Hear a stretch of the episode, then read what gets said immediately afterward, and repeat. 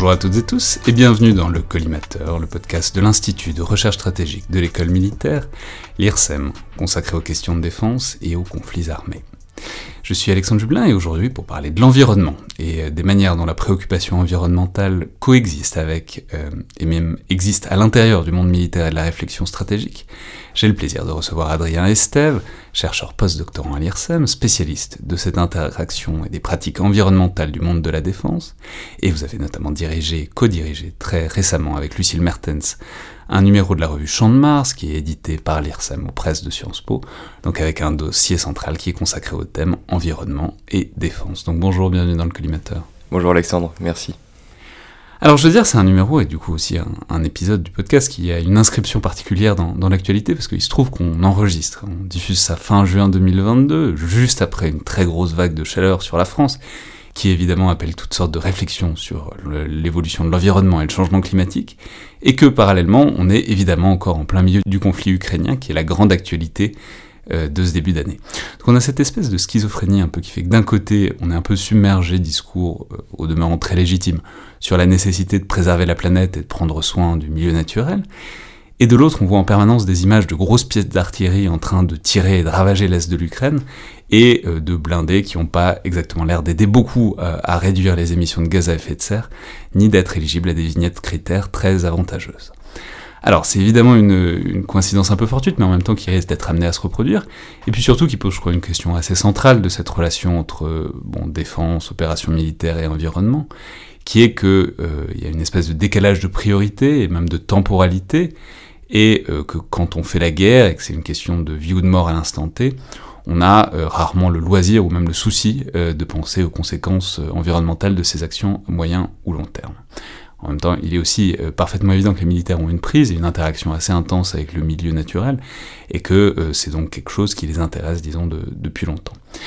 Donc ma première question serait de savoir si on peut trouver un, moment, une sorte de point de départ où le monde ou bien les, les institutions militaires commence à se poser la question de l'environnement, pas seulement au, sens de la météo et de ce qu'elle permet ou pas instantanément, mais en tant que tel, c'est-à-dire en tant que milieu naturel changeant qu'il faut appréhender et peut-être préserver. Est-ce qu'il y a un point de départ en quelque sorte pour tout ça?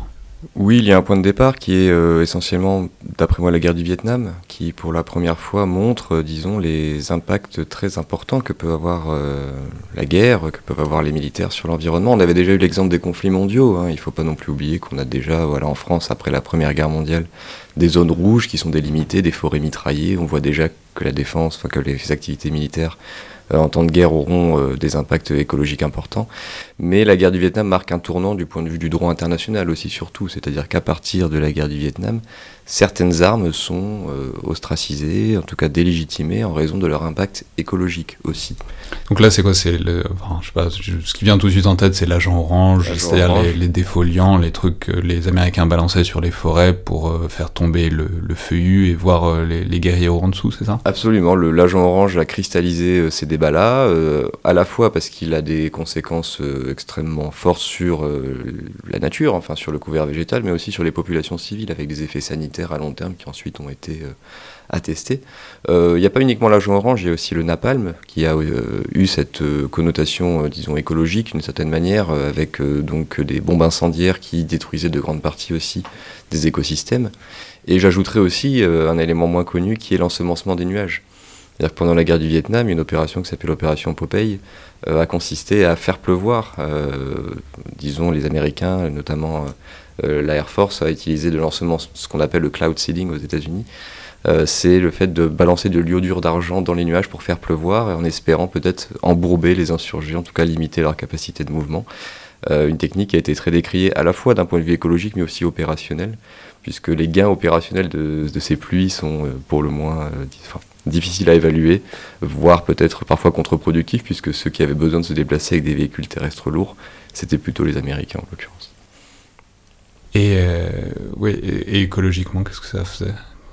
C'est-à-dire, ça restait le bromure d'argent Oui, voilà, le l'iodure d'argent avait l'inconvénient quand même de rester voilà, dans les sous-sols, enfin de, polluer quand même durablement le, la région. Moins que l'agent orange tout de même, hein, il faut le signaler, l'agent orange c'était vraiment une catastrophe écologique euh, à tel point que le, terme d'écocide qu'on entend euh, un peu aujourd'hui est beaucoup né en fait et des controverses autour de l'agent orange. Les écocides, pour, le, pour rappel, ce sont les crimes environnementaux. Et la première fois qu'on a commencé à parler de crimes environnementaux de guerre, c'était avec l'agent orange précisément. Ah, c'est intéressant parce que je pense, maintenant ça fait un demi-siècle, c'est euh, encore euh, palpable aujourd'hui. Euh, enfin, je veux dire, est-ce que c'est quelque chose des années 70 et 80 de l'immédiat après guerre du Vietnam ou est-ce que encore aujourd'hui c'est quelque chose qu'on voit? Parce que ça pose la question aussi de la temporalité. C'est-à-dire quand on, quand on casse l'environnement ça dure très longtemps enfin voilà il y a une inertie à tout ça quoi. Dans le cas de l'agent orange on a des effets qui sont encore visibles aujourd'hui à tel point que dans les années 2000 les États-Unis ont lancé des opérations de dépollution euh, dans, euh, au Vietnam en accord avec le gouvernement vietnamien et même que la controverse juridique euh, continue en fait avec des victimes de l'agent orange qui encore aujourd'hui et les descendants aussi des victimes de l'agent orange qui se mobilisent pour obtenir des compensations financières. Euh, donc la controverse écologique euh, continue, enfin disons les effets écologiques continuent, la controverse juridique suit euh, également. Donc effectivement, le, problème des conséquences environnementales des conflits, c'est qu'elles durent extrêmement longtemps. La temporalité, comme vous le disiez dans votre introduction, est extrêmement importante. Et, quand on utilise une, arme comme l'agent orange, ou en tout cas qu'on utilise voilà, des, des armes qui ont des effets durables sur l'environnement, ça dépasse très largement le cadre de la guerre. Et c'est là que le, euh, disons que le problème euh, émerge aussi. C'est-à-dire que quand est-ce que finit la guerre finalement aussi, d'une certaine manière? Mais est-ce que c'est, ça a fait une sorte de prise de conscience euh, auto-réflexive par l'armée américaine en l'occurrence, ou plus généralement les institutions militaires, ou est-ce que c'est venu de, je sais pas, d'organismes internationaux mm. non militaires, enfin civils Je veux dire, est-ce que c'est les armées qui se sont dit, ok, là on est allé trop loin, c'est non seulement contre-productif, mais en plus pas bien dans mm. l'absolu, ou est-ce que euh, ils sont arrêtés là et c'est par la bande en quelque sorte que les dégâts sont venus les rattraper? Dans le cadre de l'agent orange, plus, particulièrement, après il faudrait distinguer le napalm et le héliodure d'argent. Dans le cas de l'agent orange, plus particulièrement, c'est le, sont les vétérans qui ont aussi beaucoup porté cette controverse, euh, les vétérans américains qui ont déposé des plaintes contre les entreprises qui étaient chargées de la production de l'argent orange pour euh, l'armée américaine pour obtenir des compensations eux-mêmes. Donc il y a eu quand même une pression juridique assez forte de la part de ces vétérans, de la part des victimes vietnamiennes aussi, comme je l'ai dit tout à l'heure. Euh, le droit international humanitaire a donc aussi évolué. Enfin, il faut, dire aussi, on a eu la convention ENMOD qui, est, été entrée en vigueur en, qui est entrée en vigueur en 1978, qui, elle, bannit les techniques de modification de l'environnement à des fins militaires. On a une, évolution et surtout c'est pas tellement en fait au niveau de la légalité de l'utilisation de ces armes que de leur légitimité. Euh, il, devient, il est devenu après le Vietnam extrêmement difficile de justifier l'emploi de telles armes, notamment de la part d'une armée américaine qui voulait se présenter aussi comme vertueuse, en tout cas qui, euh, euh, dans les conflits, notamment post-guerre froide, avait la vocation de se présenter comme légitime aussi d'une certaine manière. Donc ces armes sont devenues illégitime d'une certaine manière plutôt qu'illégale, euh, et donc on sont progressivement sortis effectivement du, de l'arsenal, disons, euh, de moyens déployés par les armées, euh, par l'armée américaine en l'occurrence. Alors ça, on reparlera évidemment des conséquences environnementales des conflits des conflits ouverts, mais le fait militaire évidemment dépasse la guerre, c'est-à-dire c'est plus large, c'est plus continu, et ça a aussi une empreinte environnementale plus large.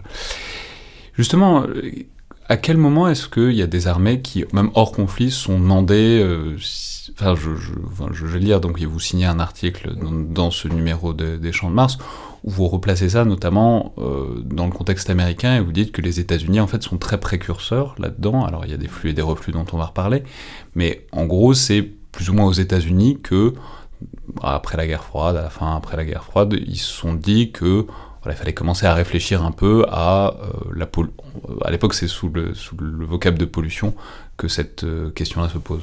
Oui, absolument. C'est en fait l'évolution euh, du droit de l'environnement aussi aux États-Unis qui fait que de plus en plus les territoires militaires, enfin les terrains militaires sont concernés par ces législations. Il devient de plus en plus difficile de négocier des exemptions pour les activités de défense, et notamment après la fin de la guerre froide, puisque à cette époque-là, euh, on est dans des gouvernements aussi démocrates qui euh, poussent aussi pour la thématique environnementale et la pression, euh, disons, normative est à son paroxysme. Pour, et qu'est-ce qu'ils cherchent à éviter? C'est quoi? C'est les champs de tir où on laisse plein de ferrailles dans le sol après? C'est quoi le, Alors les, les, les, cas qui ont été portés, disons, devant la justice américaine concernent principalement la gestion des déchets, des pollutions chimiques notamment, qui étaient, disons, gérées de manière assez secrète, on va dire, voilà, assez aussi parfois de mauvaise, mauvaise manière. Enfin, on a vu l'exemple de, de, de, déversement de, produits chimiques dans des, des espaces protégés sur la côte ouest des États-Unis. Donc on avait en fait toute une, une exemption défense qui faisait qu'il qu'il était, disons, il y avait des circuits particuliers de traitement des déchets qui n'étaient pas ceux qui devaient être, qui étaient légaux en fait en réalité. Donc euh, c'était principalement les pollutions chimiques, c'était aussi les pollutions euh, de munitions, mais c'était aussi euh, plus généralement la protection des écosystèmes et des espèces protégées. C'est-à-dire qu'il y a des espèces protégées aussi sur les champs de tir et sur les terrains militaires et Rappelons, on a tendance à l'oublier de temps en temps, mais que les terrains militaires aux États-Unis, comme en France, comme partout, c'est considérable. C'est incroyablement vaste. Incroyablement vaste, oui, c'est incroyablement vaste. Et euh, à cela s'ajoute le fait que dans les années 90, les, le département de la Défense a voulu céder un grand nombre de ces terrains, pour des raisons économiques aussi, au gouvernement euh, américain et à des administrations, ce qui fait qu'elles ont dû dépolluer aussi très largement ces terrains. Et donc, je veux dire, quand on passe devant le notaire et qu'on fait le diagnostic pollution, ça, commence à devenir compliqué. C'est un peu l'idée, voilà. Donc il y a effectivement toute une mise, enfin, il faut mesurer des centaines de millions de dollars qui ont été investis dans les efforts de dépollution aux États-Unis des terrains militaires en vue de leur cession aussi ce qui a contribué à la réflexion aussi sur l'impact écologique des activités de défense euh, sur le territoire national cette fois-ci. Alors comment, qu'est-ce qui s'est passé donc dans ces années 90 C'est-à-dire que comment est-ce, comment est-ce que ça a progressé? Parce qu'on mesure qu'on partait quand même de très loin, c'est pas si longtemps. Comment est-ce que ça s'est, euh, je ne sais même pas si ça s'est institutionnalisé, ou en tout cas, comment est-ce que ça a fait son chemin, ce souci de pas trop euh, déglinguer l'environnement mhm. partout autour des activités militaires bah, Comme vous le sentez depuis tout à l'heure, c'est surtout pour limiter une faille juridique en réalité. C'est-à-dire qu'il y avait une grande, enfin, il y avait possibilité pour des personnes qui seraient victimes de ces pollutions chimiques ou qui, voilà, qui euh, seraient impactées par euh, voilà, un certain nombre d'activités de, défense dans leur voisinage, aussi des bases militaires, de porter plainte contre le département de défense. Donc euh, ça s'est institutionnalisé. Euh, le département de défense a créé des bureaux chargés de la dépollution, chargés de la gestion environnementale des sites militaires. Euh, ont investi de l'argent, ont dû investir de l'argent pour gérer justement les externalités négatives finalement des activités de défense. Euh, et euh, voilà, le motif derrière tout ça, principalement, est juridique, je pense. En tout cas, c'est en tout cas ce que, ce que j'ai étudié dans ma thèse. Euh, sachant qu'aux États-Unis, vous le savez, le droit est quelque chose d'extrêmement. Enfin, c'est un instrument extrêmement puissant, voilà, parfois pour récupérer l'argent, pour faire reconnaître des torts, etc. Donc les Américains sont peut-être aussi très procéduriers, ce qui a pu aider le développement de cette ces bonnes pratiques, disons, euh, sur les terrains militaires, sur le territoire national. Ce qu'on sait aussi, c'est que l'environnement et la préoccupation écologique aux États-Unis a moyennement bonne presse euh, encore aujourd'hui. En tout cas, c'est un sujet très clivé, donc on mesure qu'il y a dû aussi y avoir des résistances euh, dans les années 90. Énormément, énormément de résistances. on, sent assez bien qu'il y a des gens qui ont dû dire que c'était un truc de hippie et que ça n'avait pas sa place dans l'armée. Quoi. Complètement. J'ai des rapports de la commission des forces armées au Sénat des États-Unis qui sont passionnants à ce sujet, avec notamment quelqu'un qui s'appelle John McCain, qui à l'époque euh, s'opposait viscéralement à toute forme de régulation environnementale des activités militaires, mais qui incarnait quelque chose, voilà. Et euh, dans les entretiens que j'ai pu faire avec les personnes qui s'occupaient de la dépollution à l'époque aux États-Unis, il était très clair que quand ils sont arrivés, euh, il est très clair quand ils sont arrivés au Pentagone avec leur bureau, il y a un bureau notamment qui s'appelle le bureau de la sécurité environnementale qui s'occupait spécifiquement de ça. ils n'ont pas été très bien reçus, voilà. On, leur disait, voilà euh, que c'était pas voilà ça fait pas partie des missions de défense de s'occuper de l'environnement que ça a empêché alors à l'époque il y avait un terme qui s'appelait encroachment qui est l'empiètement en fait ça empiétait très largement sur les, euh, activités militaires et comme il y avait cette idée de s'entraîner comme on combat euh, si on s'entraîne en protégeant l'environnement, bon, on se limite. On risque de protéger l'environnement en pleine guerre et ça, personne ne veut que ça arrive. Et disons, on se limite au niveau opérationnel. Voilà. En tout cas, à l'époque, c'était le très très puissant comme discours et c'est là encore aujourd'hui d'une certaine manière. Oui ensuite, euh, si on reste sur les États-Unis, il y a un deuxième facteur qui est très intéressant que vous identifiez pour pousser tout ça, c'est euh, la prospective de défense. c'est ce qu'on a parfois pu appeler euh, les future studies, qui existent depuis très longtemps, qui existent depuis au moins les années 60, mais qui se mettent en fait à penser le facteur, en l'occurrence réchauffement climatique, plus que pollution directement, c'est-à-dire les conséquences à long terme, en fait dans les années 2000, et y voir une sorte de risque stratégique quoi. Oui, enfin, le, discours de prospective climatique a été beaucoup plus facile à recevoir au sein de la défense que celui de la protection de l'environnement. Euh, pour plusieurs raisons. Euh, la première, c'est que, ben, vous le sentez bien, le, changement climatique, en tout cas, euh, de plus en plus, on se rend compte qu'il a des conséquences importantes, effectivement, en termes social, socio-économiques, voilà, politiques, mais aussi des problèmes de sécurité. Enfin, au changement climatique, il est maintenant établi par différentes études et rapports qu'il pourrait nourrir des conflits, nourrir des tensions. Voilà, le terme qui est utilisé dans la prospective américaine de défense qui a beaucoup été repris, c'est le terme de multiplicateur de menaces. le changement climatique est un multiplicateur de menaces. C'est-à-dire, ça n'est pas une menace lui-même, mais c'est un exhausteur de, de, ce qui se passe déjà. Ce n'est jamais, disons, il n'y a jamais de guerre climatique pure ou de conflit climatique pur, mais en tout cas, le changement climatique aggrave des tensions préexistantes. et c'est amusant, vous, vous dites, en fait, ce qui les préoccupe beaucoup euh, à ce moment-là, donc début des années 2000, c'est l'Arctique et euh, les Russes, et l'idée que les Russes vont pouvoir avoir plus d'accès aux mers euh, par le pôle Nord, enfin par, par l'Arctique, par l'océan glacial arctique et que donc c'est là c'est en quelque sorte le fait maritime, le fait de navigation qui fait que ok il faut peut-être commencer à penser ce truc qui modifie la planète sur le long terme. Le, fait maritime et le fait russe aussi. Disons que c'est vrai que le, le, fait que la Russie puisse opérer dans les eaux américaines plus facilement, puisse traverser l'Arctique de manière plus régulière, de, plus facilement, ça euh, renvoie euh, chez, euh, dans la communauté de défense américaine, voilà, c'est quelque chose qui peut préoccuper, disons, pour des raisons historiques et pour, voilà, pour des raisons bien sûr aussi purement stratégiques. Enfin, il n'y a pas uniquement du fantasme là derrière, il y a aussi des, des raisons très, très concrètes.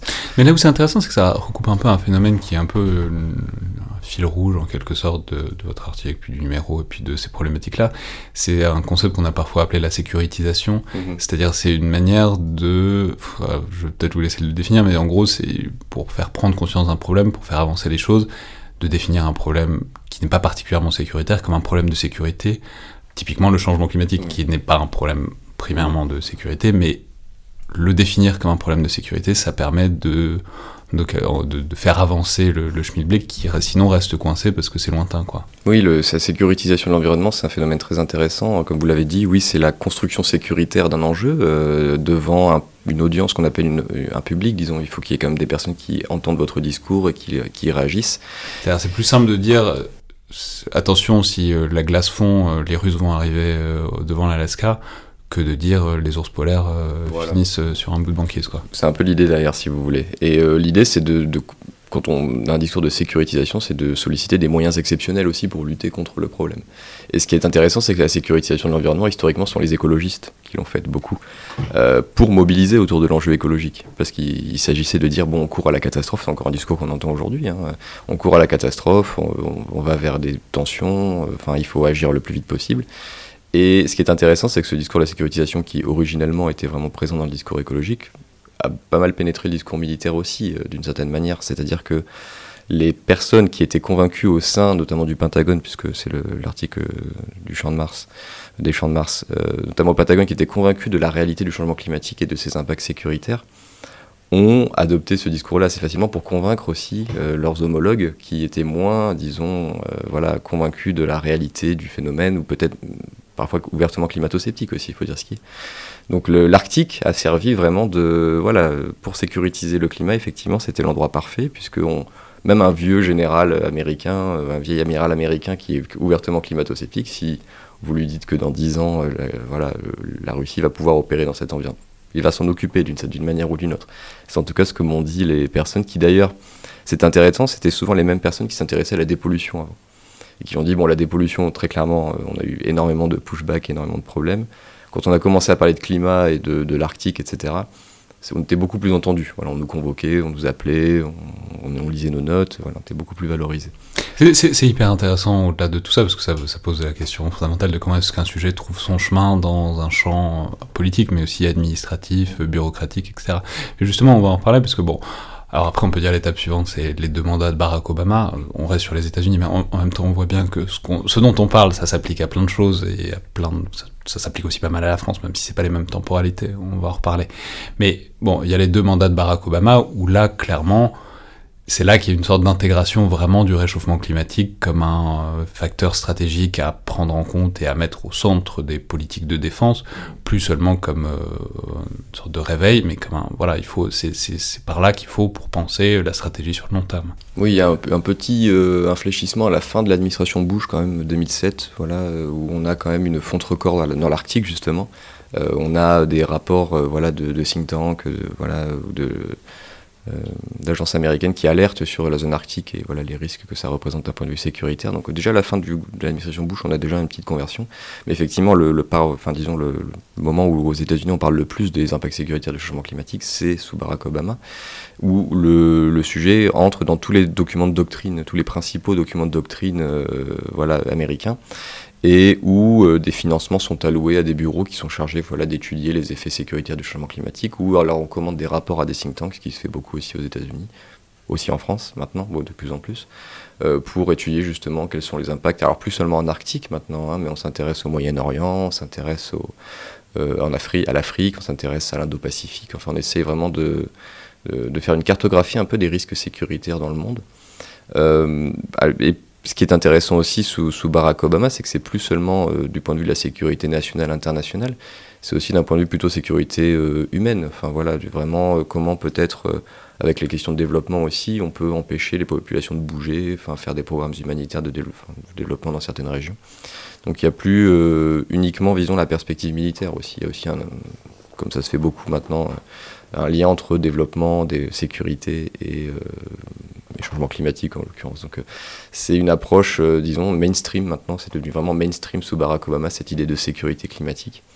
Euh, et ça a dépassé très largement le cadre de la défense. Mais bien sûr, la défense, le, Pentagone a fait énormément pendant ce mandat-là. Et d'ailleurs, en 2016, à la toute fin des deux mandats de Barack Obama, il y a eu la première directive vraiment qui a imposé aux forces armées, au, Pentagone, d'inclure le changement climatique dans leurs réflexions stratégiques, dans leurs prospectives. Euh, pour voilà, euh, anticiper un peu ce que ça a comme impact pour leurs opérations euh, aussi à l'étranger. Alors souvent quand on a une grande avancée, on a un léger mouvement retour en arrière, et évidemment c'est le, les mandats de Donald Trump qui sont extrêmement intéressants je trouve de ce point de vue-là, parce qu'on on sait qu'il coupe beaucoup tous ces budgets liés à la protection de l'environnement, la lutte contre le réchauffement climatique. On sait que bon, voilà, c'est le grand mouvement, tout ça est placardisé, euh, rayé d'un trait de plume autant que c'est possible. Mais justement, c'est pas totalement possible et on voit, enfin vous détaillez très bien que ce sont des préoccupations qui vont survivre et continuer à avancer presque dans, contre le politique ou dans ses interstices, notamment par logique ou par euh, inertie bureaucratique ou, et c'est ce que vous décrivez, en adaptant les, actions concrètes, en les reformulant légèrement pour que ça passe sous le radar euh, Trumpien, enfin sous le radar du, pouvoir politique. C'est extrêmement intéressant sur la manière dont bah, un problème, une fois qu'il est posé, il peut, euh, il peut survivre en quelque sorte à euh, des, aléas politiques, à une instabilité politique, ou une grande impulsion de long terme, en fait, elle, elle a une inertie, elle a une logique de fond, quoi. Oui, euh, sachant en plus que le processus de changement d'une administration aux États-Unis euh, s'accompagne d'un processus de nomination qui est extrêmement long, complexe. Euh, et les équipes, en fait, les bureaucrates qui travaillent dans le, notamment au Pentagone, ne changent pas du jour au lendemain. Enfin, il ne faut pas croire que tout change au moment où il y a l'élection et où il y a les nominations.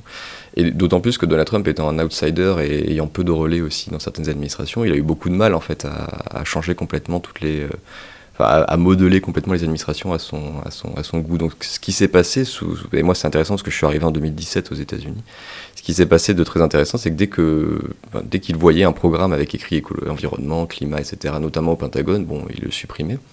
Euh, il supprimait surtout d'ailleurs la personne qui était en charge de ce programme, qui souvent devait aller dans les think tanks après, enfin, c'était ce jeu d'aller-retour. Euh, mais en revanche, euh, il restait quand même un certain nombre de personnes au sein de ces organisations qui continuaient de travailler sur ces sujets, enfin, qui avaient l'habitude de travailler sur ces sujets et qui effectivement euh, bah, sont des personnes qui sont convaincues de l'importance de ces sujets. Et donc, on, comme vous l'avez justement dit, reformuler certains programmes. On parlait plus de changement climatique, on parlait de, euh, bah, disons, d'évolution de, la météo ou d'évolution des conditions, etc. On parlait plus de euh, d'environnement, mais on parlait plutôt de on parlait d'environnement mais opérationnel, vous voyez. Enfin, il y avait des, tout un ensemble de stratégies, disons, discursives qui faisaient qu'on essayait d'éviter que le, pouvoir politique supprime les programmes. Et en fait, il s'est passé beaucoup de choses pendant le mandat de Donald Trump en matière de politique environnementale de défense et politique climatique de défense. Et ce que j'ai trouvé particulièrement intéressant, c'est que ça ce qui s'est passé collait assez bien finalement au Trumpisme. Et je vais vous expliquer pourquoi. Parce qu'en fait, pendant le mandat de Donald Trump, les, principales études qui ont été publiées sur ce lien entre climat et défense ont été des études sur le territoire américain. C'est America First, encore une fois. Il s'agissait de, notamment, faire attention aux infrastructures civiles et militaires sur le territoire américain qui sont menacées par le changement climatique. On s'intéressait beaucoup moins peut-être à l'international, mais beaucoup plus à ce qui se passait aux États-Unis. Et notamment l'Army, la, Navy et l'Air Force ont dû, pendant cette période-là, lister les 10 bases qu'ils considéraient comme les plus vulnérables au changement climatique. C'est ça fait pendant le mandat de Donald Trump. c'est le Congrès qui l'a demandé, donc c'est pas vraiment issu de la présidence, mais ça s'est quand même passé pendant le mandat de Donald Trump. Donc même en matière de politique climatique de défense, on voit que c'est d'abord les États-Unis. D'abord nos vulnérabilités à nous, et ensuite peut-être on verra euh, pour le reste. Mais il y a eu beaucoup d'études euh, sur les infrastructures, et c'est quelque chose qui, euh, d'ailleurs, a inspiré beaucoup en France aussi, puisque on se rend compte aussi en France maintenant que beaucoup de nos infrastructures militaires, notamment sur nos côtes, sont menacées d'érosion, etc. Justement, c'est peut-être le moment de, commencer à faire ce pas et à parler de la France, parce que voilà, quand est-ce qu'on s'approprie ça? C'est-à-dire, est-ce qu'il y a une influence directe américaine? Après tout, je veux dire, c'est des armées alliées au sein de l'OTAN, on sait qu'il y a des procédures d'harmonisation, il y a du dialogue, etc. Ou est-ce que ça prend plus de temps, ou est-ce qu'il faut attendre que, en quelque sorte, l'administration, l'état-major français se saisisse de ça lui-même, le pouvoir politique aussi peut-être? C'est est-ce que c'est, est-ce qu'il y a une communication de ces soucis, ou est-ce qu'il y a un décalage? Et quand est-ce que ça arrive en fait? Alors l'harmonisation au niveau de l'OTAN a longtemps été compliquée puisque l'OTAN ne s'est pas vraiment occupé euh, d'environnement et climat euh, pendant les années 2000 notamment. Aujourd'hui ils rattrapent énormément leur retard. Il y a un plan d'action sur le changement climatique qui a été euh, mis en, enfin, qui est entré en vigueur l'année dernière. Donc l'OTAN monte en puissance sur ces sujets, mais à l'époque c'était pas vraiment le cas. Ils travaillaient essentiellement sur les questions d'énergie. Si si on devait faire un lien avec l'environnement, ce serait plutôt ça. Euh, avec le centre d'excellence de Vilnius notamment. Donc euh, c'était des questions de sécurité énergétique, d'énergie en opération, etc. Donc il n'y a, pas eu vraiment, a pas eu tant de ça de circulation de normes, si, si on veut. Euh, ce qui a changé la chose en France, c'est bon, on a été plus tardif par rapport aux États-Unis. C'est le. Ça, on peut dire les livres blancs 2008, 2013, même 2017, il n'y a pas grand-chose. Hein. Alors 2008, oui, euh, justement j'allais y venir. En fait, il y a le Grenelle de l'environnement qui, quand même, en 2007-2008, euh, oblige, enfin disons, convoque tous les secteurs d'action publique pour réfléchir à voilà, la transition écologique. Euh, on a aussi la stratégie nationale de développement durable qui entre en vigueur à cette, cette époque-là. Donc le, ministère des Armées, comme tous les autres ministères, est censé décliner cette stratégie au niveau ministériel. Donc on commence à avoir des bureaux qui sont créés et au ministère des Armées, c'est la direction du patrimoine, de la mémoire et des archives qui se dote d'un bureau environnement. Euh, pour décliner cette stratégie nationale. on rigole, on sourit, l'auditeur peut-être qu'on sourit, mais ça, indique que donc c'est une priorité assez euh, secondaire euh, sur le moment. Si on donne ça aux archives, qui sont par ailleurs un département tout à fait essentiel et très important et très valorisé, mais en tout cas, qu'on sent bien qu'il n'y a pas une priorité opérationnelle frénétique si c'est là qu'on met. Les, les, organigrammes sont toujours révélateurs, c'est toujours important de voir où on met quoi. C'est possible, et en tout cas, c'est vrai que ça a été construit en fait comme la question environnementale, quand elle est arrivée au ministère des Armées, était construite comme un problème domanial, de gestion des terrains militaires une nouvelle fois. Et donc, c'est dans cette logique-là qu'on on a rejoint, on a lié ça aux questions du patrimoine, et donc on a lié ça à la DPMA, qui, voilà, depuis maintenant, donc 2008, euh, euh, s'occupe de ces sujets. Encore aujourd'hui, d'ailleurs, le bureau environnement euh, s'occupe de ces questions. Et oui, donc c'est logé à la DPMA, c'est pas logé à la DGA, c'est pas l'état-major des armées, c'est pas, c'est pas les services les plus, disons, doté, en tout cas symboliquement ou économiquement du ministère. Euh, ce qui nous dit oui, effectivement, peut-être quelque chose. mais en 2008, il y a quand même une volonté d'afficher euh, dans le livre blanc euh, le changement climatique aussi comme un enjeu. Et c'est la première fois, donc en 2008, qu'on a un petit paragraphe consacré au changement climatique, qui est assez, voilà, qui, est assez court, mais qui a le mérite d'exister quand même.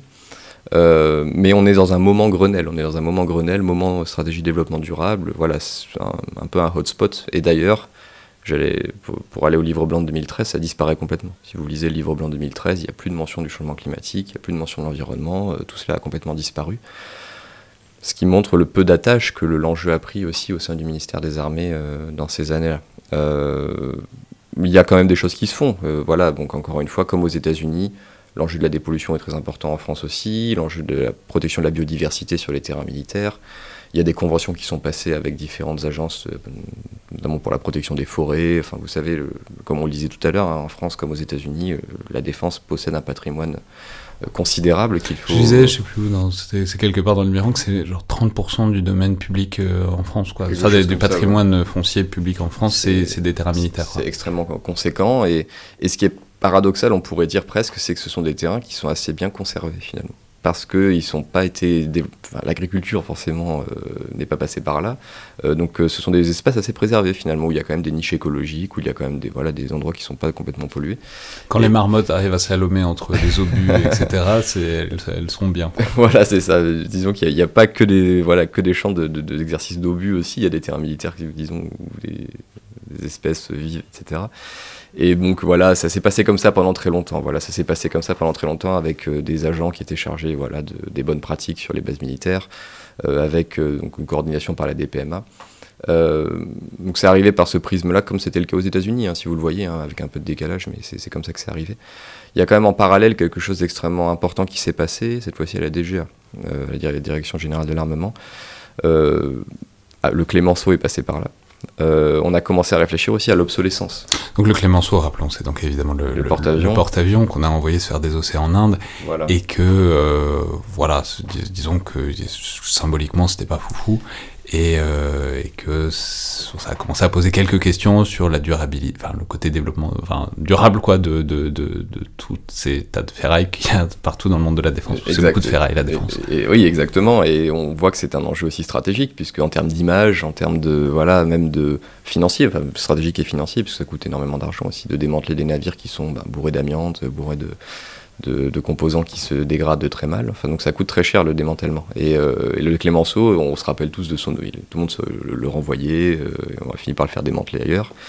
Euh, mais ça jouait quand même médiatiquement sur la question environnement sinon au sein de la défense. Et il y a aussi une directive qui est rentrée en vigueur dans les années 2000, c'est la directive REACH, qui est une directive qui impose à l'industrie civile, mais aussi militaire, de bannir certains composés chimiques qui sont considérés comme particulièrement polluants. Et cette directive a été euh, reçue de manière assez violente par le ministère des Armées, qui donc a dû adapter en, un, espace, en un laps de temps très court. Directive européenne, précisément. Européenne, pardon, oui, excusez-moi, c'est une directive européenne, il fallait, faut bien le préciser, qui donc euh, n'a pas été très bien anticipée forcément, et qui donc a poussé la défense à consentir d'importants efforts avec les industriels pour bannir certains composés. Euh, qu'ils utilisaient depuis des années en réalité. Donc il y a ce sujet environnement qui arrive aussi par ce prisme-là, du point de vue industriel. Et aujourd'hui, où est-ce qu'on en est euh, fonctionnellement? C'est-à-dire, est-ce que c'est toujours ce département qui est à la DPMA Est-ce que, est-ce que ça s'est multiplié? Est-ce qu'il y a des structures, ou même ne serait-ce que des documents, quoi, qui mettent en place ces adaptations, qui donnent des programmes, qui donnent des directives, qui donnent une philosophie générale? Ou est-ce qu'on est toujours un peu dans cette phase euh, transitoire d'implémentation, de, enfin, d'incorporation progressive du souci environnemental que vous nous décriviez Alors, on, l'a été pendant très longtemps. Je crois qu'en ce moment, on, est en train de vivre un moment où le sujet devient de euh, plus en plus important au ministère. Et c'est surtout le sujet climat, encore une fois, qui, comme aux États-Unis, porte la thématique environnement, très largement. Euh, c'est toujours la DPMA et le, bureau environnement qui s'occupe donc de tout ce qui est gestion de manuel, etc., avec le service d'infrastructure de la défense, bien sûr. Donc cela existe toujours hein, à ce niveau-là, niveau très technique. Euh, au niveau de l'éco-conception des équipements de défense, on a maintenant la DGA qui a une cellule éco-conception qui existe depuis euh, donc, euh, la fin des années 2000, début des années 2010, et qui essaye de sensibiliser voilà, les industriels aussi en interne sur la nécessité d'adopter des matériaux qui seront plus faciles à démanteler, de, voilà, de, de montrer que l'on y a un intérêt, disons, financier stratégique à faire de l'éco-conception, ou de la climato-conception aussi éventuellement. Donc ça, ça existe encore à la DGA. Et depuis maintenant euh, la COP21 surtout, euh, là j'insiste sur le moment COP21 qui a été très important euh, au ministère des Armées. Donc la COP21 pour rappel c'est la conférence sur les changements climatiques qui s'est tenue à Paris en 2015. À ce moment-là, le ministère des Armées n'avait pas vraiment, donc je vous ai dit tout à l'heure, le livre blanc de 2013 n'incorporait pas la question du climat. On est en 2015, donc le ministère des Armées se positionne, décide de se positionner sur cette thématique et organise un événement et décide, à la création de la DGRIS en 2016, de financer un observatoire qui est un observatoire sur euh, les effets géopolitiques du dérèglement climatique. En 2016, on est donc en 2016.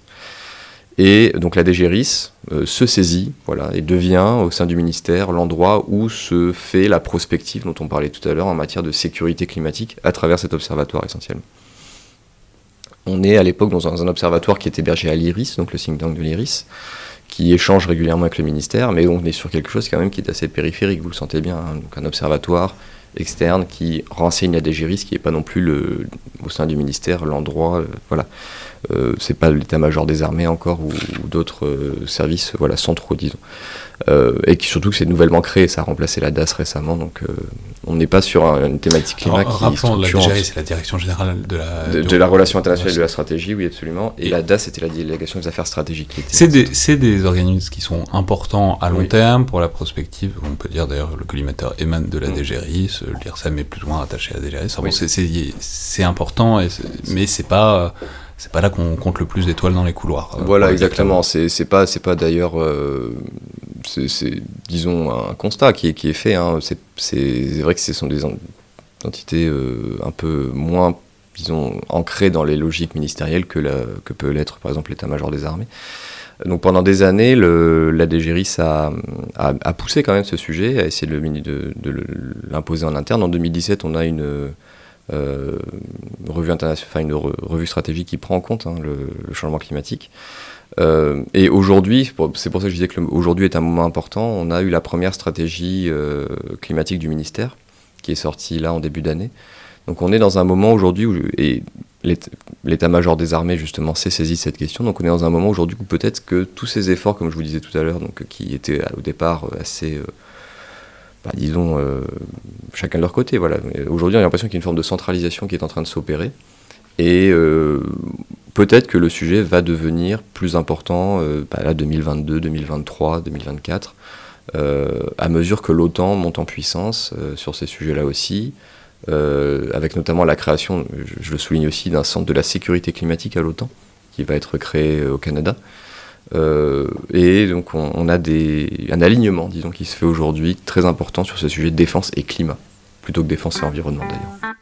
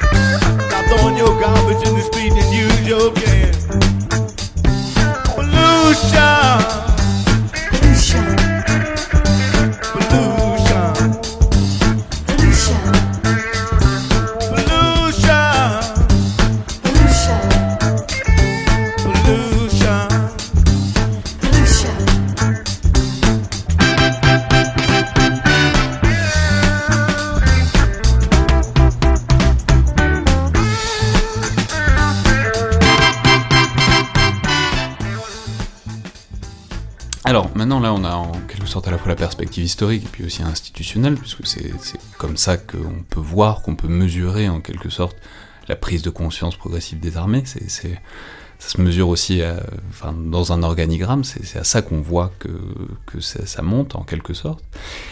Mais maintenant, si on peut passer à une perspective disons, un peu plus opérationnelle, on peut, voilà, peut-être c'est le moment d'en parler. Pense qu'il ne faut pas y aller par quatre chemins, il faut, le dire, ça, pollue énormément des armées. Euh, alors d'abord, on en parlait un peu tout à l'heure, mais il y a les conséquences environnementales quand on combat vraiment, par exemple dans une guerre de haute intensité euh, comme en Ukraine, ou même d'ailleurs dans un conflit de contre-insurrection comme au Sahel. Pour le dire clairement, faire la guerre, ça implique de faire euh, voler, exploser beaucoup de ferraille, et c'est pas exactement le geste écologique le plus écologique de la Terre. Et par ailleurs, on va quand même ensuite rarement euh, ramasser et balayer euh, ce qu'on a fait. Donc ça, c'est la guerre, mais même sans aller jusque-là, euh, parce que c'est quand même relativement exceptionnel. Si on prend le fonctionnement quotidien de n'importe quelle armée, quelle unité, n'importe quel corps d'armée, tout marche à l'essence, il en faut des quantités énormes pour faire avancer les choses, on le voit très clairement, ne serait-ce qu'en Ukraine aujourd'hui. Et surtout, ce qui me semble central derrière ça, et j'en parlais un peu au début, c'est qu'il y a une question de priorité. Quoi. Quand une armée ou une unité opère, soit qu'on agit pour protéger la patrie, soit qu'on s'entraîne pour y être prêt en cas de besoin. Et donc la préoccupation environnementale a tendance à passer un peu euh, à l'arrière-plan devant ce truc assez existentiel à court terme qu'est euh, la guerre. Donc voilà, la question c'est de quelle manière et pourquoi est-ce que les armées arrivent malgré tout à intégrer dans leur fonctionnement quotidien cette préoccupation de mesure, de limiter un peu leur empreinte écologique? Il y a une, une comment dire, une, une nécessité, une réflexion qui est poussée sur euh, l'alignement entre les objectifs écologiques et objectifs stratégiques. C'est-à-dire que les militaires sont consentent à faire des efforts écologiques à partir du moment où ils en obtiennent un gain stratégique. Euh, et ça se décline de différentes manières. Euh, vous pouvez parfaitement, en opération extérieure, décider de protéger l'environnement. Si vous voulez notamment ne pas vous aliéner la population locale, si vous voulez notamment vous insérer de manière plus facile dans le dialogue avec les populations locales, ce qui a été fait par les États-Unis en Afghanistan, en Irak, où il est explicitement dit aux, soldats de ne pas détruire les champs, de ne pas détruire les arbres fruitiers, d'aménager vraiment le plus possible de, d'empêcher la destruction de, ce qui fait ce qui permet aux populations de survivre pour maintenir le dialogue avec elles. Donc il y a, là on voit qu'il y a un alignement qui peut exister entre objectifs stratégiques objectifs écologiques. Ça peut aussi se décliner d'une autre manière, à savoir que ben, quand vous êtes euh, en opération, vous avez aussi donc euh, effectivement besoin d'énergie et besoin de fuel en particulier. Les Américains, encore une fois, se sont rendus compte que l'approvisionnement en fuel sur en opérations extérieures, c'est un problème logistique, mais c'est aussi un problème stratégique, à savoir que les convois d'approvisionnement étaient très régulièrement attaqués, euh, notamment euh, en Irak, euh, par les insurgés. Donc plus... Je sais plus, il y a le chiffre quelque part pareil, mais c'est genre 3000 morts en 10 ou 15 ans, juste sur les convois d'essence. Quoi. Exactement, c'est considérable, sans compter la perte financière que peuvent représenter ces attaques, etc. Donc on s'est rendu compte que l'approvisionnement en fuel n'était peut-être pas le, l'alpha et l'oméga, disons, de la logistique euh, en opération, et qu'il faut peut-être réfléchir à d'autres manières de consommer de l'énergie en opérations extérieures. Là, commence à, et en France, on a un projet qui s'appelle EcoCamp, qui est testé euh, en ce, moment, en ce moment même, commence à, émerger une réflexion sur l'indépendance énergétique, finalement, des camps en opérations extérieures, avec la nécessité voilà, de réduire ces convois d'approvisionnement, et peut-être en utilisant des sources d'énergie différentes. Euh, alors, on n'est pas sur des, sur des camps militaires qui utilisent des éoliennes ou qui utilisent euh, voilà, nécessairement que des panneaux solaires, mais il y a un mix. Enfin, cela dit, au Sahel, ce ne sera pas plus idiot que ça. Hein. Exactement, et d'ailleurs, c'est ce que j'allais y venir, en fait, dans le cas du, du Sahel, ou même euh, voilà, dans, dans, les, dans les tas d'opérations, disons, africains, les panneaux solaires sont essayés. Enfin, ce sont, comment dire, il y, a, des expérimentations qui sont faites sur les panneaux solaires qui aident finalement au mix énergétique et à réduire aussi la. on est sur des guerres qui sont de plus en plus électrifiées aussi avec des ordinateurs, avec des climatiseurs, etc. Donc. Euh, c'est marrant, mais je, repensais, il y, a, tout ce moment euh, dont on parlait. Euh, je, crois que c'était avec le désormais chef d'état-major des armées qui est Thierry Burkhardt sur du moment félin. C'est-à-dire cette espèce de moment où on a essayé de mécaniser le fantassin, de lui mettre plein d'électronique partout, et où en fait tout le monde s'est aperçu que c'était tout bête, mais il n'y avait pas de prise dans les camps, dans les bases avancées, etc. Personne n'avait pensé à l'électrification ou de, enfin, pour charger ces trucs-là. Mm. Et du coup, c'était pas tout fonctionnait à l'essence pour les besoins énergétiques, et il n'y avait pas nécessairement le stade électricité, quoi.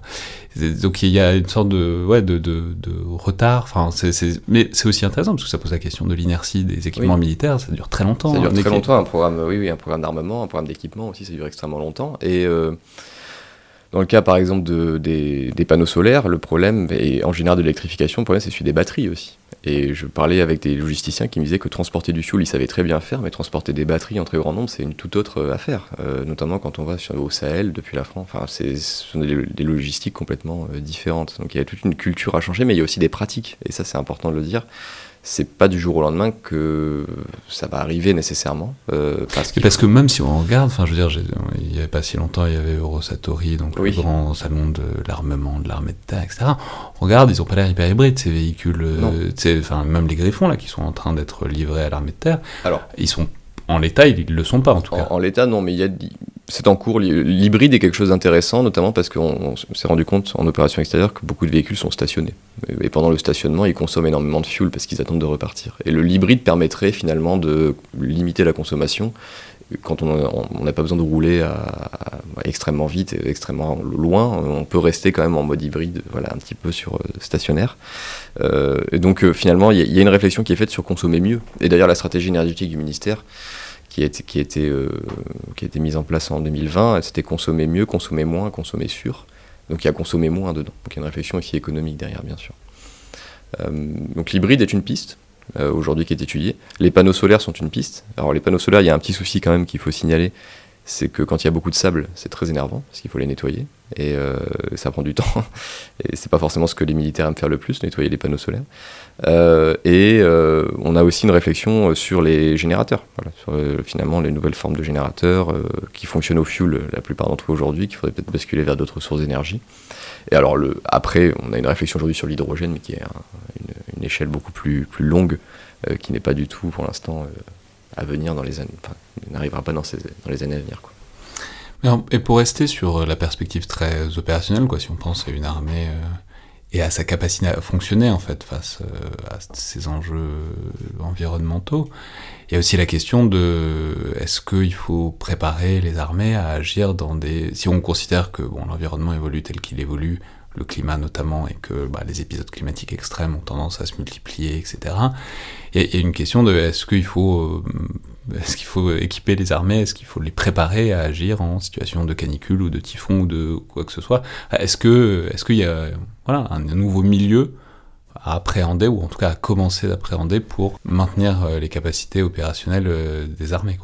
Oui, et euh, je vais parler de l'approvisionnement en fuel, il y a une question d'approvisionnement en eau aussi, forcément en opération extérieure, parce que le, Sahel devient une région de plus en plus hostile du point de vue des conditions climatiques, et un soldat a besoin de plusieurs litres d'eau par jour pour être opérationnel dans ces terrains-là. Donc aujourd'hui, une réflexion qui, est, qui est poussée sur finalement ben, comment garantir l'approvisionnement en eau en opération extérieure sur ces terrains-là, sachant que ben, ce sont des terrains aussi complexes, hein, euh, voilà, où, qui sont très vastes, où il y a effectivement des insurgés qui évoluent de manière assez euh, importante. Donc, euh, le, parce que ça s'apprend de, de, voilà. de, de, vivre dans le désert. Je sais pas, ça me fait toujours penser au début de Jared, le film de Sam Mendes, où on les voit bon, s'acclimater mal d'ailleurs au désert, et puis aussi euh, devoir enfiler des combinaisons NRBC, enfin donc risque chimique, bactériologique, etc.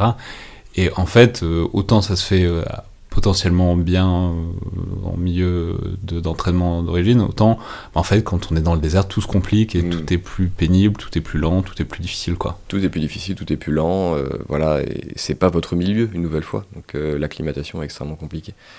Euh, donc oui, effectivement, il y a une vraie réflexion à mener. Je suis pas moi personnellement spécialiste de, bah, des programmes d'entraînement qui peuvent être faits dans ces, dans ces cas-là, mais il y en a. Euh, et il va falloir euh, effectivement que les armées se préparent à des interventions dans des endroits qui seront potentiellement inhabitables aussi, hein, enfin disons difficiles à habiter dans les années à venir. Hein. On parle de, du Sahel, mais on peut parler aussi de l'Asie du Sud-Est, hein, des endroits qui sont, en raison des taux d'humidité et des, des, chaleurs qui sont quasiment impossibles, euh, où il sera très difficile de vivre, avec des, donc il y aura des mouvements de population, peut-être des tensions. Si les armées interviennent là, bah, devraient de aussi prêtes à, à évoluer dans ces conditions-là. Et effectivement, quand on parle de l'Arctique aussi, ben oui, euh, aussi là, euh, la, guerre en Arctique, c'est plus la guerre en Arctique d'il y a 20 ans. Hein. On, on, on, aurait euh, moins de ski et plus de jet ski, quoi. Potentiellement, voilà, moins de brise-glace. Enfin, c'est différent. C'est effectivement un, une réflexion qui doit aussi être déclinée au niveau extrêmement opérationnel, je pense. Et, et qui, vous avez raison, qui sans doute l'est déjà un petit peu, mais je je pousse vraiment pour que ce soit peut-être vraiment quelque chose qui soit automatique aussi. Hein. À l'école de guerre, c'est très intéressant quand on échange avec les officiers. Il y a un comité environnement qui est assez dynamique, notamment. On a une nouvelle génération quand même qui est plus consciente de ces enjeux-là aussi, hein, il faut, le dire. On a un renouvellement qui, est en cours. Euh, donc euh, voilà, je suis assez quand même... Alors, l'optimisme est peut-être un mot fort, mais disons, je, pense que cette réflexion est, lancée et qu'elle continuera d'être... Euh, alors en tout cas, la France a intérêt à ce qu'elle soit vraiment euh, stimulé, voilà, parce que on sera, on sera l'armée la mieux préparée, peut-être il faut qu'on soit l'armée la mieux préparée à intervenir dans ces contextes-là. Et justement, pour euh, continuer à parler de la conduite des opérations, en quelque sorte, on, on, commençait par là, mais est-ce que Est-ce que maintenant il y a des espèces de lignes rouges? Est-ce qu'il y a des espèces de philosophie de, dans la conduite des opérations de ce qu'il faut faire et pas faire? C'est-à-dire, vous, le disiez, il y a l'idée d'avoir des gains stratégiques, de pas, euh, voilà, de pas s'aliéner des populations, etc. Mais même, est-ce qu'il y a des questions de principe qui sont entrées dans les doctrines de il faut pas toucher à l'environnement de telle ou telle manière, ou en tout cas, il y a on peut comprendre, je sais pas, on, évite de détruire des champs, ce que vous disiez tout à l'heure, ou les fleuves, les rivières, etc. Est-ce que sont intégrés dans la conduite des opérations, dans les doctrines, dont on sait que souvent elles se ressemblent parce que ça communique beaucoup, euh, des grandes lignes directrices sur la protection de l'environnement naturel Oui, aux États-Unis c'était le cas, euh, je dirais que c'est le cas depuis les années, fin des années 90, début des années 2000. La guerre du Golfe a beaucoup joué aussi aux États-Unis de ce point de vue-là. Euh, donc on avait des, pour le, disons que ça, l'incendie des puits de pétrole, vous vous rappelez tous les, c'est là qu'on a reparlé vraiment. J'ai parlé du Vietnam tout à l'heure, mais on a reparlé très largement des conséquences environnementales des conflits. Ça, on peut rappeler, c'est peut-être la plus belle scène de Jared, puisqu'on en parlait dans, il y a une seconde. C'est ceux qui l'ont pas vu, euh, faut le voir. C'est cette espèce de puits de pétrole en feu que l'armée irakienne avait mis en feu en, se retirant, euh, qui, bon, voilà. Non, non, c'est, ça a été un moment aussi voilà, de réflexion profonde sur ces sujets-là.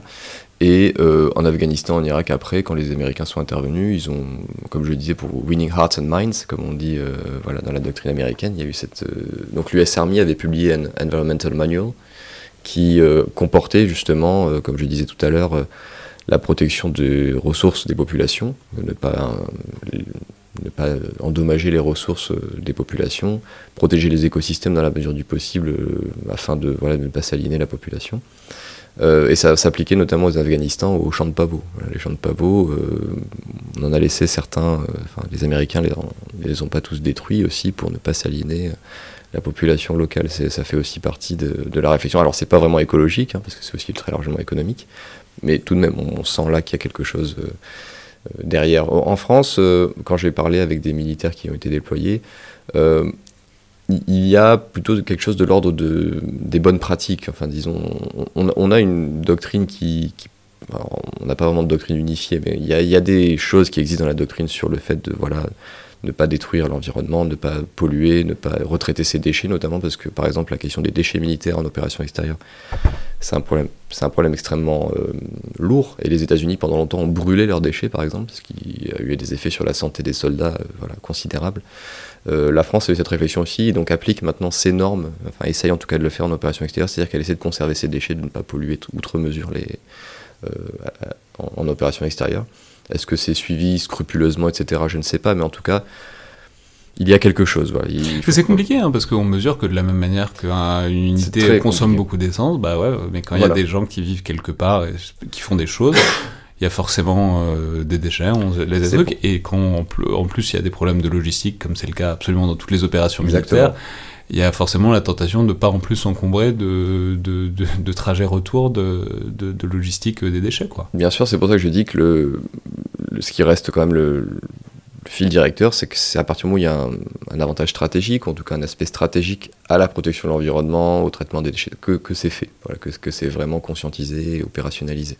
Et est-ce qu'il y a des lignes rouges absolues? J'y pensais, euh, il y avait euh, bah, en Ukraine, quoi, il y avait le truc autour des centrales nucléaires, de cette idée que bah voilà, il y a certains endroits où il faut pas se battre parce que c'est une mauvaise idée pour. Euh, alors on pourrait dire que ça va plus loin que l'environnement, mais c'est pas une bonne idée dans l'absolu. Est-ce que comme ça, il y a des choses qui sont dans le droit international, ou même pas forcément, mais qui sont définitivement hors limite à cause des effets environnementaux que ça pourrait avoir dans, dans, le cas de l'Ukraine, c'est particulier effectivement parce qu'on a des centrales nucléaires. Euh, je sais, alors, j'ai pas d'autres exemples historiques où on a vraiment eu un tel, enfin, disons, une guerre dans un endroit où il y avait une telle concentration aussi, parce que l'Ukraine est extrêmement. Euh, on parle toujours des centrales nucléaires comme euh, truc de, de, mm. de vulnérabilité. Enfin, à ma connaissance, hein, les plus gros accidents euh, de, production électrique, c'est des barrages, quoi. Et des barrages, il y en a un peu partout. Et enfin, on parle souvent de. Si on regarde un peu ce qui se fait euh, par l'Éthiopie euh, sur le, barrage sur les sources du Nil et le fait que l'Égypte pourrait être assez tentée d'aller dégommer un peu le barrage, enfin bon, c'est ça, c'est un sujet, quoi. Euh, enfin, je veux dire, et ça fait des catastrophes gigantesques, les barrages aussi. Alors, c'est moins euh, paniquant que le nucléaire, euh, parce que le nucléaire, c'est le nucléaire. Mais il y a plein, ce que je veux dire, c'est qu'il y a plein d'installations en fait civiles qui, touchées par des combats, pourraient produire des dégâts mmh. gigantesques, quoi, en fait. Oui, absolument. le conflit en Ukraine invite quand même à la prudence sur cette question des lignes rouges, parce que moi j'ai l'impression en tout cas aujourd'hui que l'armée russe n'a aucune ligne rouge en matière de destruction. en tout cas très peu. on voit que la politique russe de destruction systématique du bâti civil, euh, voilà, des, villes, des faubourgs, etc., n'est pas animée spécifiquement de considérations humanitaires ou écologiques. Euh, il n'y a jamais, enfin, il y a eu des lignes rouges, comme je le disais tout à l'heure, dans les opérations d'intervention occidentale, plutôt pour des raisons de légitimité. Euh, ça pouvait concerner, encore une fois, des forêts. Enfin, disons, il n'y a, a, pas volonté de faire des écocides pour ne pas, encore une fois, s'aliéner la population, etc. Maintenant, dans le droit international, euh, le, droit international est très clair. Enfin, le droit international, c'est, en, tout cas, le droit humanitaire. Le droit international humanitaire, quand on parle d'environnement, c'est on ne doit pas détruire l'environnement dont dépendent les populations civiles. Donc euh, tout ce qui est ressources naturelles, tout ce qui est... Euh, même parfois ce qui a valeur culturelle. J'avais l'exemple d'un... Au Mali, on m'avait expliqué qu'une fois, il y avait un largage de, ravitaillement qui devait être fait et euh, le, commandant sur place a échangé avec le, village, chef du village qui lui a dit qu'il fallait pas larguer là parce que c'est une forêt sacrée pour eux. Bon, il l'a fait larguer euh, un peu plus loin. C'est pas grand chose si vous voulez, mais voilà, on voit quand même une volonté de, disons, de ne pas salir les populations, de faire attention à certaines choses. Donc ça fait partie, euh, c'est présent quelque part si vous voulez. Donc on a, euh, on, a cette idée-là, et, euh, mais c'est vraiment une question de légitimité, j'ai envie de dire. Et, au niveau du... Donc on a Encore une fois, enfin, ça peut renvoyer, on a fait une émission avec Julia Cagnon, le droit international dit que c'est interdit, ça n'empêche pas que les gens Bien ne, sûr. ne, le font pas, enfin ne respectent pas le droit international, mais on peut répéter que l'infraction au droit international ne nie pas le droit international du tout, c'est le droit international continue à exister, continue à exister. et parfois il est même renforcé euh, du fait euh, de, des infractions. Euh, je renvoie à l'émission qu'on avait fait justement sur le crâne avec Julia Gagnon. En fait, paradoxalement, parfois les normes internationales sortent renforcées du fait que certains les violent oui, la guerre en Ukraine va être un bon cas d'étude pour, ça, j'imagine. Et donc, en plus de la distinction donc, civile et, militaire, donc on ne doit pas détruire les ressources civiles, il y a aussi le principe de proportionnalité qui est important, important en droit international humanitaire. Et de manière générale, quand on parle d'environnement, c'est l'idée que les dégâts environnementaux ne doivent pas excéder, enfin en tout cas sont, à rapporter aux gains euh, militaires envisagés. C'est-à-dire que vous ne devez pas causer de destructions inutiles, exagérées de l'environnement euh, quand vous euh, faites une opération militaire. Par exemple, il ne faut pas faire tomber le feuillage de toute une forêt ou toute une région juste pour euh, choper de guerriers au Vietnam. Comme vous l'avez dit, ça, vient du Vietnam. Voilà, ça vient du Vietnam. enfin, ça, pose peut-être une question plus large qui est celle de la prise en compte euh, de l'environnement dans la réflexion, disons, stratégique et même géopolitique. Alors vous en avez parlé un peu tout à l'heure, mais ça renvoie vers toute la thématique de l'environnement, et en particulier du climat comme facteur de conflit. Euh, c'est notamment les travaux d'Harald Welzer sur euh, les guerres du climat, alors qui ont eu beaucoup de publicité, qui sont très discutés aussi, avec cette idée que le climat, le réchauffement climatique provoquerait tout un tas de guerres euh, plus ou moins imminentes. Alors c'est pas, Bon, c'est très discutable et très discuté, mais comment est-ce que le monde militaire, en quelque sorte, et en tout cas les différentes armées, se saisissent ou pas d'ailleurs de, ces thématiques et de cette idée que voilà, le climat, c'est peut-être le grand facteur de disruption stratégique euh, dans les décennies qui viennent? Pendant longtemps, on a eu un problème de causalité. Euh, le lien entre le changement climatique et en général les bouleversements environnementaux et euh, les guerres ou les tensions ou le terrorisme, etc., était difficile à prouver. Euh, et, euh, il y a rarement un mouvement d'insurrection ou une déclaration de guerre parce qu'il y a un fleuve qui est asséché ou des sols pollués. Quoi. Voilà, c'était compliqué si vous voulez de faire ce lien-là. Et dans les années 90, vous avez un, auteur canadien que j'aime bien citer qui s'appelle Thomas Homer Dixon qui avait fait beaucoup pour euh, montrer justement que le lien entre pénurie des ressources notamment et conflit était voilà complexe, euh, très complexe, il y a énormément de facteurs qui rentrent en compte. Et en fait, il a eu tendance parfois, ce chercheur et d'autres chercheurs, à forcer le trait pour convaincre les armées du bien fondé, encore une fois on parle de sécurisation, pour les convaincre du bien fondé des facteurs environnementaux et de leur importance pour la défense. Mais euh, ce problème de la causalité a souvent posé problème et a considérablement ralenti la prise en compte de ces enjeux aussi par la défense, qui disait finalement s'il n'y a pas de causalité importante, etc., est-ce que ça vaut bien, est-ce que c'est bien important qu'on étudie ces sujets-là, euh, sachant que peut-être que les, questions euh, de tensions religieuses, culturelles, ethniques sont prioritaires. Et c'est tout à fait vrai d'ailleurs. Enfin, si vous avez un, on a eu un épisode de canicule là en France ces derniers jours, vous l'avez dans une autre région du monde, bon, ça peut accentuer certaines tensions qui n'existent pas en Bretagne, effectivement, ou ailleurs. Donc, on, voit bien ce qui, que la causalité est complexe, en tout cas, entre les phénomènes climatiques extrêmes et, et les questions de sécurité. Pas minimiser la virulence des tensions bretonnes. c'est ce que j'y pensais, je me disais oui en même temps, pourquoi pas. Euh, en, revanche, ce qui arrive depuis quelques années maintenant, c'est que les rapports du GIEC sont de plus en plus, euh, disons, euh, fermes sur les liens entre le dérèglement climatique et la déstabilisation des systèmes sociaux, de manière générale. Euh, les migrations sont un exemple criant euh, de ce lien avec euh, le GIEC maintenant qui nous dit, et les experts du GIEC nous le répètent, François Gémen, qui, a travaillé, qui travaille pour le GIEC, qui a publié beaucoup sur ces sujets, le dit aussi, on va vers un monde où de plus en plus de personnes vont être forcées à de, se déplacer, en tout cas ne vont plus pouvoir vivre là où elles vivent actuellement. Parce que ce sont des zones qui deviendront inhabitables, tout simplement.